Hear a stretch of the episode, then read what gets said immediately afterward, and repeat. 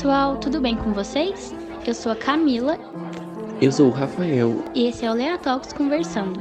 Nas últimas três semanas dos próximos três meses, estaremos realizando rodas de conversas no YouTube Lea Talks UFO. A partir de agora, toda semana traremos conteúdo sobre resíduos sólidos aqui para o podcast. Fiquem agora com os melhores momentos da nossa última roda de conversa, que aconteceu essa semana. Então, para começar, gostaria de dar uma introdução sobre uma notícia que provavelmente vocês já sabem, que é que o Brasil é um dos maiores produtores geradores de lixo, os resíduos sólidos, né, no caso, do mundo, perdendo apenas para os Estados Unidos, China e Índia. E para poder controlar isso um pouco, foi implementada então uma política nacional de resíduos sólidos que completou seus 11 anos algumas semanas atrás e para vocês começarem a responder, então, gostaria de introduzir o termo.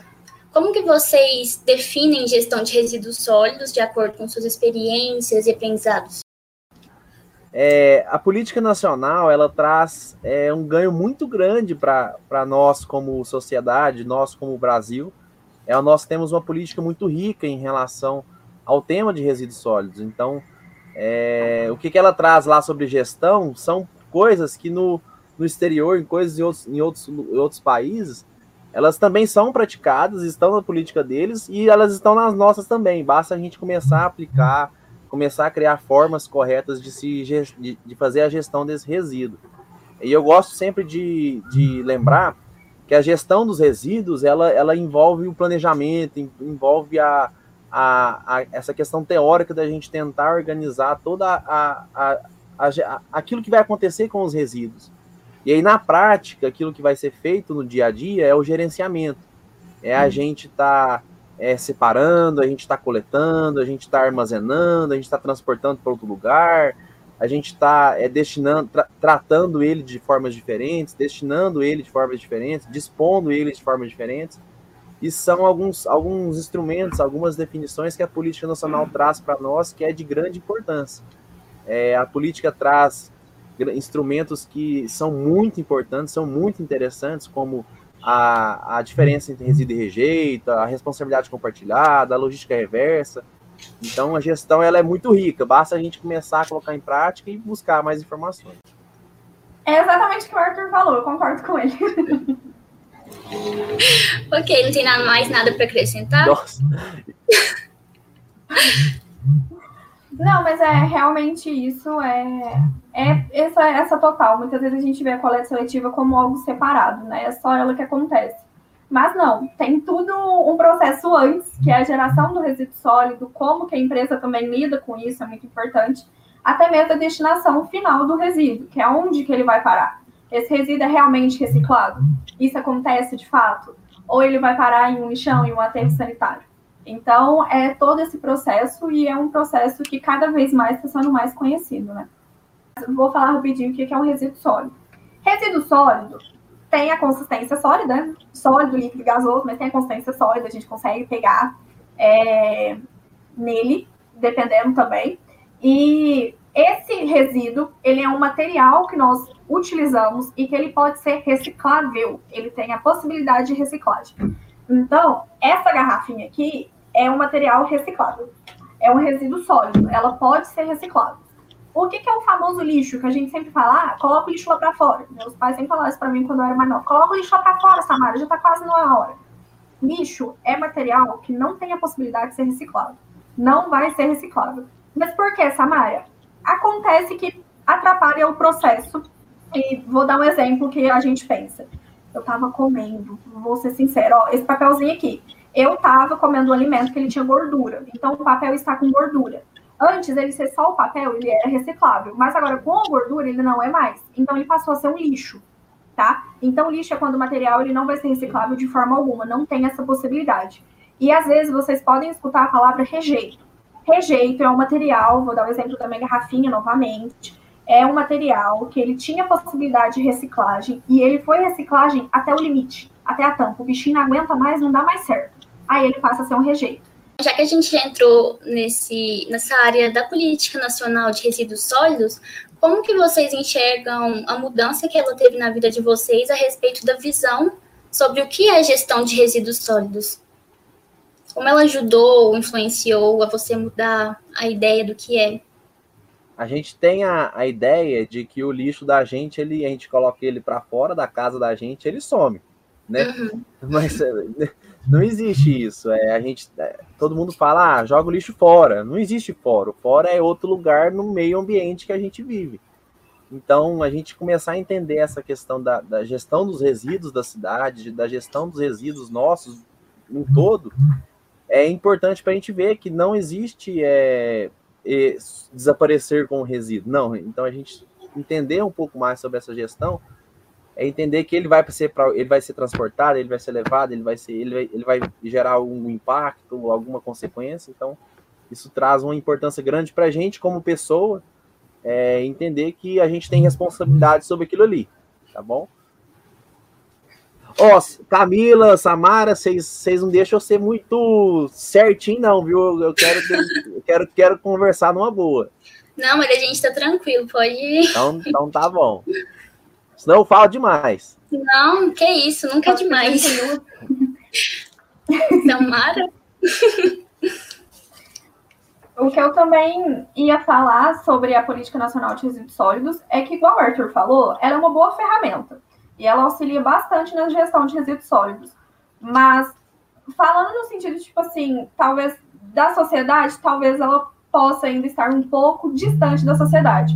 Porque, igual isso que o Arthur falou, a gente acha que depois que nós colocamos os nossos resíduos da porta para fora, eles aparecem. E aí a gente não sabe o que, que acontece. E igual eu tinha dito antes, a gente não sabe o processo antes dele também.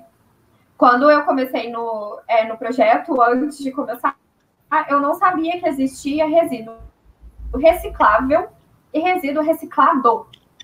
E a maior parte dos nossos resíduos dentro da nossa casa é um resíduo reciclável. Ele tem a possibilidade de ser reciclado. Mas ao final das contas, ele não é reciclado de fato. Igual a Camila trouxe para a gente no início, o Brasil é um país que produz muito resíduo sólido. Ao mesmo tempo, ele é um país que fica muito atrás na, na reciclagem. Tá certo que a reciclagem é o ponto final lá. é a última etapa para a nossa sociedade, né? De, de levar para a reciclagem.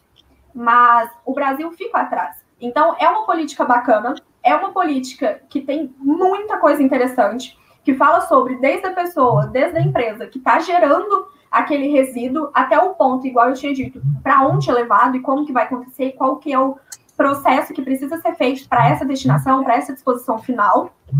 Mas, entretanto, talvez não esteja realmente assim na prática acontecendo da forma como ela deveria estar.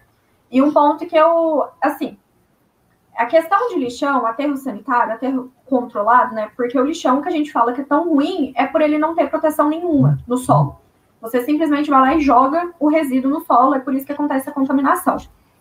É, mas, por exemplo, igual a Camila falou, algumas semanas atrás, a Política Nacional de Resíduos Sólidos fez 11 anos. Eles colocaram, né, fizeram uma proposta para fechar todos os lixões do país quatro anos após iniciar a política nacional. Nós ainda temos 3 mil e tantos lixões pelo país. Foi igual eu falei. É, são várias situações. Não é simplesmente você chegar lá e falar, vou fechar isso daqui, a vida é linda, maravilhosa, vamos seguir. Não é. Tem questão financeira também, é algo caro de acontecer. Também tem a questão da cidade, onde aquela cidade está. É, a cidade tem estrutura para acontecer isso. Mas, ao mesmo tempo, para a gente perceber essa diferença. É, a diferença é que faz 11 anos, né? Sete anos atrás eles deveriam ter cumprido e não foi cumprido. Eu sei que tem vários desses pontos, mas a gente também precisa pensar é, aonde que estão acontecendo é, essas falhas em situações Sim, mais complexas, né? queria perguntar como que a gestão dos resíduos sólidos pode incorporar essa participação dos catadores e também de associações que ajudam pessoas de baixa renda? Hoje a política nacional de resíduos sólidos ela traz é, que a gestão dos resíduos da cidade, né, eles têm que ser envolvida com os catadores. Ela prevê que, por exemplo, a coleta seletiva municipal do programa municipal seja feito de forma a incluir as associações e cooperativas de catadores, né? Então a gente cumpre essa determinação legal, é, mas também a gente faz o nosso papel como município gerando inclusão social. E quando a gente fala de inclusão social, é geração de trabalho e renda para as pessoas. É, a coleta seletiva, ela passa, ela faz todo o processo dela de passar nos bairros, recolher os recicláveis que a população separou. E aí o DEMAI, ele doa esses recicláveis coletados para as cooperativas, né, para as associações. É, dessa forma, a gente também acompanha o trabalho deles é, para poder estar tá, é, verificando se eles estão separando, verificando se eles estão é, é, dividindo a receita, fazendo todo o processo. Sempre eles têm as demandas sobre é, qualquer questão burocrática, administrativa, legal, a gente tá dando, a gente sempre dá o apoio para eles. É, nós oferecemos, o DEMAI oferece a, infraestrutura básica de trabalho para eles, né, o galpão de triagem, os, os, equipamentos básicos, que é uma prensa, uma balança, é, a gente também oferece é, uma empilhadeira, é, alguns, algumas formas em que os cantadores precisam de ajuda, de apoio, por exemplo, com uma é, capacitação sobre empreendedorismo, capacitação sobre gestão administrativa, tudo isso a gente está contribuindo com a ação deles. É, e a gente incentiva os catadores de rua, né, os informais, os autônomos, a procurarem as associações formais. Talvez não tenha espaço dentro do galpão para que esses catadores possam ser inseridos no processo da coleta seletiva, separar aquilo que o município recolhe. Mas o catador, fazendo parte de uma associação, ele consegue ter uma, um respaldo muito grande. Ele consegue ali ter é, o apoio do município em relação a, sei lá, uma assistência social, ele procurar uma, uma ajuda para tirar um documento, ele procurar uma ajuda para é, buscar uma habitação popular. Então, é, é, de, é, e além do ganho financeiro, porque o, a associação ela consegue beneficiar um pouco o material reciclável. Então, o catador, quando ele sai da rua, sai do trabalho individual e procura um trabalho coletivo, ele tem esse, esse pequeno aumento financeiro no seu valor é, de venda, porque ele está vendendo junto. Ele, então, imagina, se eu vendo uma garrafinha a um real, sei lá, para qualquer lugar, é, mas se eu tenho uma, um monte de gente que vende um monte de garrafinha para um monte de lugar, a gente pode talvez cobrar um pouco melhor porque a gente está fazendo compromisso de entregar mais. Então, é, a gente dá esse apoio para os catadores nas associações e a gente incentiva os catadores nas ruas a poder estar tá procurando as, as, as, as associações para procurar um trabalho melhor. Quando fala de catador, eu, nossa, eu gosto, viu? Quando fala de catador, então vocês, me travam. Não, pode falar quando você quiser. Eu sei que vai acrescentar na nossa vida. No meu, no meu trabalho de conclusão de curso, eu, eu, eu estudei os catadores informais. Eu conversei com um monte de catador da cidade. E assim, a gente vê que existe um certo preconceito, nós como sociedade, para essas pessoas é, a gente às vezes sempre pensa, ah, é uma pessoa drogada, é uma pessoa que não teve oportunidade, é uma pessoa que, é, sei lá, está à margem da sociedade. Mas a maioria dessas pessoas, elas são pais de família, são pessoas que estão procurando sustentar a casa, procurando é, sobreviver nesse mundo. Então, é, é sempre importante a gente estar tá incentivando eles e tratando eles com respeito. É claro que tem aqueles que, às vezes, eles fazem a reciclagem para sustentar um vício, mas porque ele podia estar fazendo outra coisa, né? Que não fosse trabalhando com reciclagem. Então, é importante a gente ter o total respeito com essas pessoas e incentivar o trabalho deles, seja nas ruas entregando separado para eles, para que eles não mexam no lixo, ou seja entregando para coleta seletiva para incentivar os que estão nas cooperativas e aqueles das ruas nós ajudarmos eles a ir para as cooperativas. O que eu ia falar é realmente sobre isso. É, muitas vezes o que acontece é a falta de conhecimento de quem são esses catadores, o porquê que eles fazem, como que funciona. E também muitas vezes a gente acha que o resíduo é muito caro, né? Na hora que eles vão vender, e não é. Muitas vezes custa centavos, dependendo do peso, né? E como que vocês acham que o descarte inadequado, ou seja, a falta de gestão de resíduos sólidos, pode afetar a saúde da população? Afeta a saúde da população, porque todos os materiais que nós temos em casa, quando eles vão ser, quando vão ser produzidos, né, precisam de algumas substâncias. Eu vou dar um exemplo, por exemplo, de uma coisa que a gente tem sempre, a pilha, que foi o que eu falei antes ela tem uma substância dentro dela que é tóxica para a saúde humana e para o meio ambiente. Mas muitas pessoas têm conhecimento disso? Pode ser que sim, mas não entende que aquilo vai chegar para a gente. Ah, mas como que chega? Está lá longe da minha casa. Foi igual eu falei, o lixão ele não tem a preparação do solo adequada. Vai pegar ali, vai realmente tacar ali no solo e falar, seja o que Deus quiser. Nisso, é com o passar do tempo, né? Não vou falar a palavra decomposição, mas com o passar do tempo de ficando ali, pode acontecer que essa substância que é química é, e tóxica, ela vai ser solta no solo. Do solo, ela vai para o lençol freático. O que, que é isso? É aquele rio, aquela aguinha que passa por baixo do solo e que chega na nossa casa. É dela que a gente bebe, depois de tratamentos. Mas é ela que chega na nossa casa. E aí vai voltar para a gente.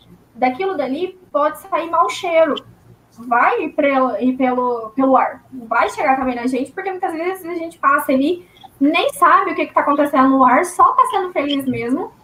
E, e também chega essa contaminação. Então, então tem a contaminação da água. O nosso lixo também chega em água, chega em rio, chega em oceano, chega em mares, a gente acha que não, mas chega. E, infelizmente, muitas pessoas também descartam de tudo quanto é coisa na praia. Então, tem a contaminação também, igual eu falei, do ar. Então, são várias coisas.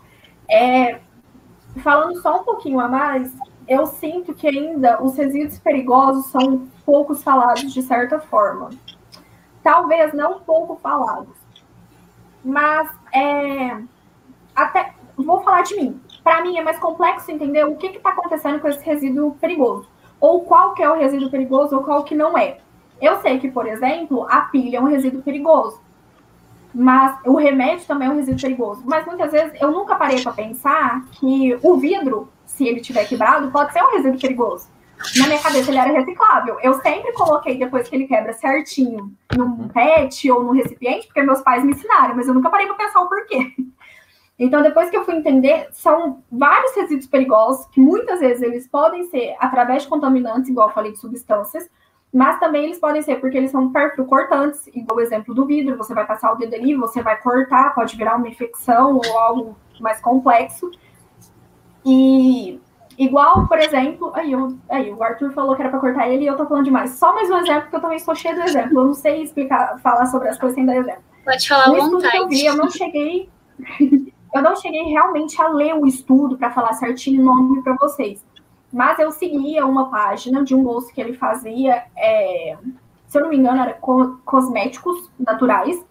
E ele era do Rio de Janeiro e ele trouxe um estudo para os stories, né? Ele estava conversando sobre. Eu, infelizmente, não lembro o nome para passar para vocês realmente.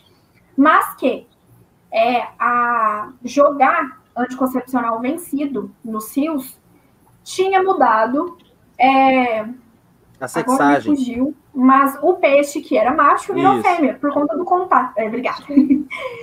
é, que era macho virou fêmea por conta do contato com o anticoncepcional. Quando que eu ia pensar nisso? Porque o meu dermatologista, quando eu tinha 12 anos, me passou por conta de espinha. Mas quando que eu ia pensar que se, por exemplo, eu for tomar o bendito e ele cair no ralo for parar no rio, eu ia causar isso pro peixinho? Eu não fazia ideia. Então, são muitas coisas complexas para entender, mas é isso. Eu, é uma coisa que é ciclo. Querendo ou não, eu acredito muito nisso, desde já fugindo da biologia também. Mas até mesmo na natureza é isso. O que saiu da gente vai voltar. E a questão da contaminação, da poluição é a mesma coisa. Não é porque está longe da nossa casa que não vai chegar a gente. Vai, vai sim. Por vários. É, é a, bio, a gente... bioacumulação. Isso. Nossa, eu legal. Ia dar o é. Pode falar, desculpa. Não, pode continuar. É, é porque eu lembrei desse, desse não, conceito. Não. não, não, eu já tinha terminado mesmo. Ah, não, esse, esse conceito da bioacumulação ele é muito doido. A gente, a gente não tem noção de que tudo que a gente faz ele vai ser vai, vai cair no meio ambiente, né? E aí, de alguma forma, ele vai ser bioacumulado, bioacumulado e vai retornar para nós mesmos. Então, esse é muito doido. Aqui, hoje tem muitos estudos que falam sobre os micro, microplásticos, né? Que a gente bebe microplástico, que a gente é, às vezes consome micro, microplástico. Então, é muito doido a gente pensar disso. E quando você fala de saúde pública, é, a gestão de resíduos sólidos urbanos, ela, ela tem um papel fundamental na preservação da saúde pública. Por exemplo, se a gente pensar em lixo orgânico, se um lixo orgânico, qualquer tipo de lixo orgânico tiver em qualquer lugar, isso atrai vetores de doença, isso atrai é, barata, barata não traz, mas a barata atrai talvez uma, um outro animal peçonhento, um rato, alguma, algum outro animal, uma pomba, que traz doenças para a população como um todo. É, é, por exemplo, um vidro, que é o vidro em si não tem problema nenhum, vamos pensar assim, em, em, em saúde pública. Mas se ele está num lugar que às vezes chove, fica lá água parada lá dentro, é um, é um lugar de proliferação, por exemplo, de mosquito da dengue, que a gente tem esquecido do, da, da dengue e lembrado só do Covid, mas a dengue também é perigoso. É, então a gente. A, a, a, forma incorreta de se dispor os resíduos, ela traz muito problema com a saúde coletiva da população também. Como nós sabemos, o planeta Terra está sobrecarregado de resíduos, e eu queria saber se a gestão de resíduos sólidos é um método assim de em grande escala para resolver isso, ou se é um método a curto prazo, enquanto a gente desenvolve outras metodologias para isso, para reduzir, né, uhum. os impactos. Pode começar dessa eu vez. Samara. No... Aí. É, eu acho que nesse momento eu vou trazer mais uma opinião pessoal. Igual o Arthur já falou, eu também trouxe no início, a gestão de resíduos sólidos é muito importante. E outra coisa que eu estava pensando, eu estou frisando muito sobre reciclável, mas tem certos materiais que são, por exemplo, os resíduos perigosos. Não é que eles vão ser recicláveis, mas eles também precisam de uma destinação adequada. Mas agora, para esse momento, o que, que eu ia falar é que a gestão de resíduos sólidos realmente é muito importante e é algo que deve acontecer. Mas a sobrecarga da terra, eu não sei se todos que estão aqui conhecem o que, que é essa tal sobrecarga da terra. A sobrecarga da terra normalmente é um dia é, vamos supor, a gente faz uma estimativa do quanto que nós podemos utilizar de recursos naquele ano. E aí a sobrecarga da Terra é a data que a gente ultrapassa essa estimativa. Então, vamos supor, é, tinha. Não vamos supor porque não vem nenhum número na minha cabeça, mas o que eu quero dizer é que. Tinha tipo, X, assim, X é, recursos isso, naturais disponíveis. Isso, e aí a gente ultrapassa. E o que está acontecendo é que muitas vezes não chega nem ao final do ano, não dá nenhum ano. Por exemplo, ano passado, se eu não me engano, foi por volta de agosto, setembro, e cada vez está é, a sobrecarga da Terra está sendo mais rápida do que é realmente para acontecer.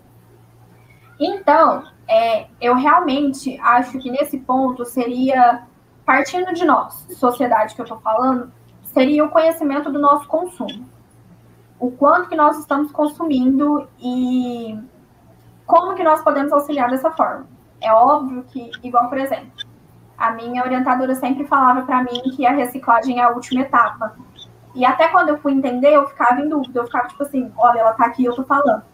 É, será que realmente é assim mesmo? Mas depois que eu parei para entender, é. A reciclagem é o último passo. Antes dela, você pode compreender o seu consumo, você pode repensar no seu consumo, você pode negar alguma coisa, por exemplo.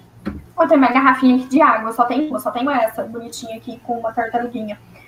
É, eu preciso de mais outra? Eu preciso de mais duas, mais três? Essa aqui já não é o suficiente. Igual o Arthur tinha falado sobre a questão é, de fazer um material que você não vai mais utilizar, né? O uso dele inicial não tem mais para você, e você vai transformar ele em um outro objeto, em alguma outra coisa, em um brinquedo você vai utilizar, igual a Carla falou e também está fazendo muito, que é a horta vertical, né, que fica na parede, e aí eles utilizam garrafa PET, ou muita gente que também utiliza CD para fazer decoração em casa. Então, são vários passos, mas o principal para mim é o conhecimento do seu consumo. O quanto que você consome, você precisa de, de tudo isso, não tem como você diminuir. E a partir do momento também que a gente entende, é que é onde vai vendo as importâncias das outras etapas, né? E realmente tudo isso que eu tô falando é conhecido como 5 R's. Eu não sei todos de cabeça, mas tem alguns desses, na questão de repensar, reutilizar, é, e aí lá para o final reciclar. E aí lá para o final, realmente, a última etapa é o final do, do seu material, por exemplo. Ah, repensei. Não, eu realmente preciso desse material. Tá, tudo bem. Ele terminou o uso para mim, não preciso mais dele será que eu não posso reutilizar ele para alguma coisa aqui em casa ou é, para alguma decoração? Preciso plantar uma, uma florzinha que eu recebi da vizinha? e por aí vai. Não, realmente não tem como, ele vai ficar parado aqui. Então, aí sim é procurar a reciclagem. Se não for reciclagem, o local adequado, que foi igual eu falei, é, tem resíduos perigosos, mais para frente a gente vai falar deles aqui no, no evento. É, tem os resíduos perigosos também, que eles precisam de uma destinação adequada, né? São empresas, por exemplo, igual uma amiga minha sempre fez, ela também vai estar aqui, ó. E ela sempre separava as pilhas dela num potinho para depois levar no, lugar, no local adequado para fazer o descarte. Porque tem substâncias que são tóxicas tanto para a gente quanto para o meio ambiente. Então, resumindo tudo isso que eu falei, porque muitas vezes eu falo muito, eu abro a boca e não fecho mais, é, a gestão de resíduos sólidos, talvez para o problema hoje, pode ser mais a curto prazo. A sobrecarga da terra é algo muito complexo, né? E quando a gente fala sobrecarga da terra, não fala só do Brasil, fala do mundo inteiro. Então, também é conscientização, não só da população, porque eu falo muito da população, porque é o que eu tenho mais contato, mas também dos governantes, né? Os caras não estão isentos desse momento, eles precisam estar participando e fazer programas adequados, estar preocupados, colocar a política do que eles fazem em prática. Isso eu estou falando no geral, e também de outros países, né? Isso não acontece só no Brasil. A gente fala do Brasil porque é o nosso país, mas não é só aqui que a, o uso exacerbado, né, a geração enorme dos resíduos acontece. Também tem vários outros países. Ó, eu, eu, eu vejo que a gestão de resíduos sólidos ela é a curto, médio e longo prazo. Ela é a solução para a gente estar tá, é, contribuindo com a preservação do nosso planeta, do lugar que a gente vive. É, porque, igual a Samara falou, é, a gente tem que pensar a curto prazo mesmo, que é preciso repensar, que é preciso reutilizar, que é preciso é, reciclar aquilo que é possível. É, e eu estava pensando no que, que eu poderia estar tá falando e eu lembrei da ordem de prioridade. A política nacional ela traz uma ordem de prioridade sobre a gestão e o gerenciamento de resíduos sólidos. Eu até pesquisei aqui para não deixar faltar nenhum. A primeira coisa que a gente tem que pensar é a não geração. É, então a gente, a gente, quando eu falo a gente, somos nós como pessoas, consumidores, mas também nós como é, poder público para incentivar as empresas, nós como setor empresarial no processo produtivo como um todo, a gente tentar primeiro pensar em não geração.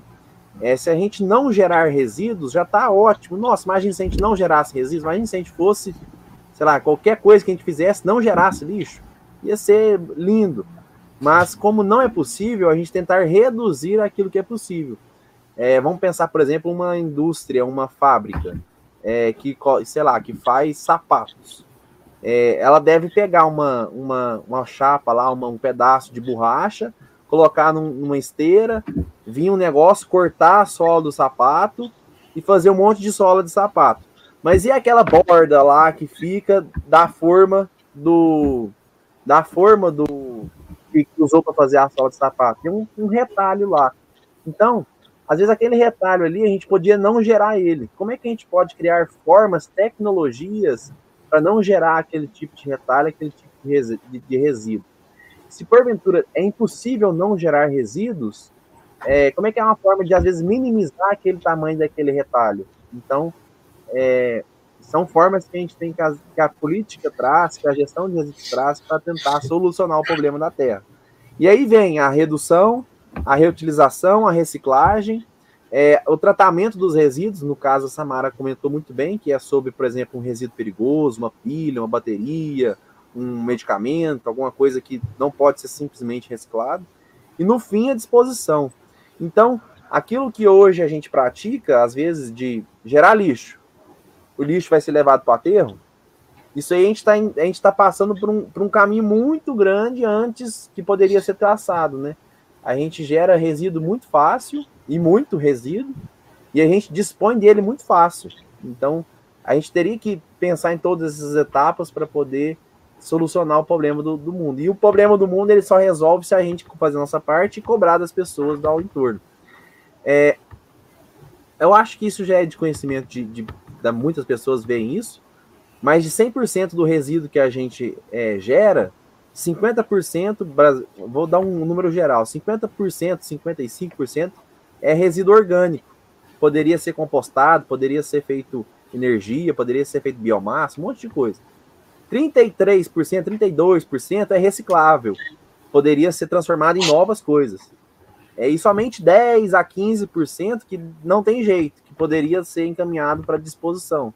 E, o, e, e, como é que está essa conta nossa aí? Como é que está a conta do país e a conta da nossa casa? Olha, eu faço compostagem. É difícil, nossa senhora, é difícil demais fazer compostagem.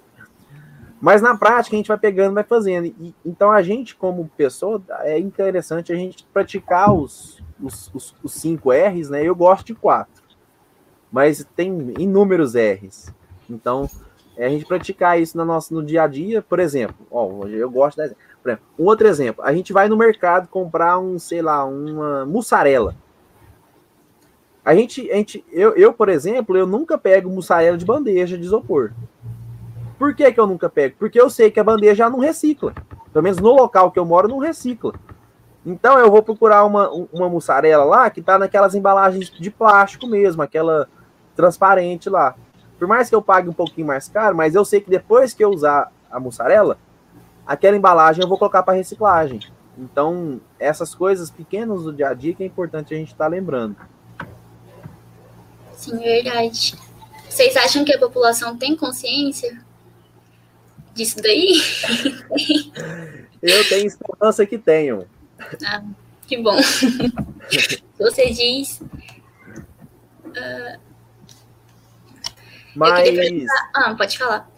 Mas a população ela, ela tem se conscientizado mais. Eu vejo que as pessoas têm tentado entender mais sobre o assunto. Sim. É, tem uma pesquisa antiga do. Eu não sei se é do IBOP, da onde que é. Que eles fizeram uma pesquisa lá com a, na, nas capitais e falaram que a cada 10 pessoas, três reciclam. Três sabem o que é reciclagem e reciclam. Então, a gente ainda tem muitas pessoas para a gente convencer, até que a gente imagina se a gente chegasse num ponto de a cada 10 pessoas, 9 reciclam. Olha que interessante.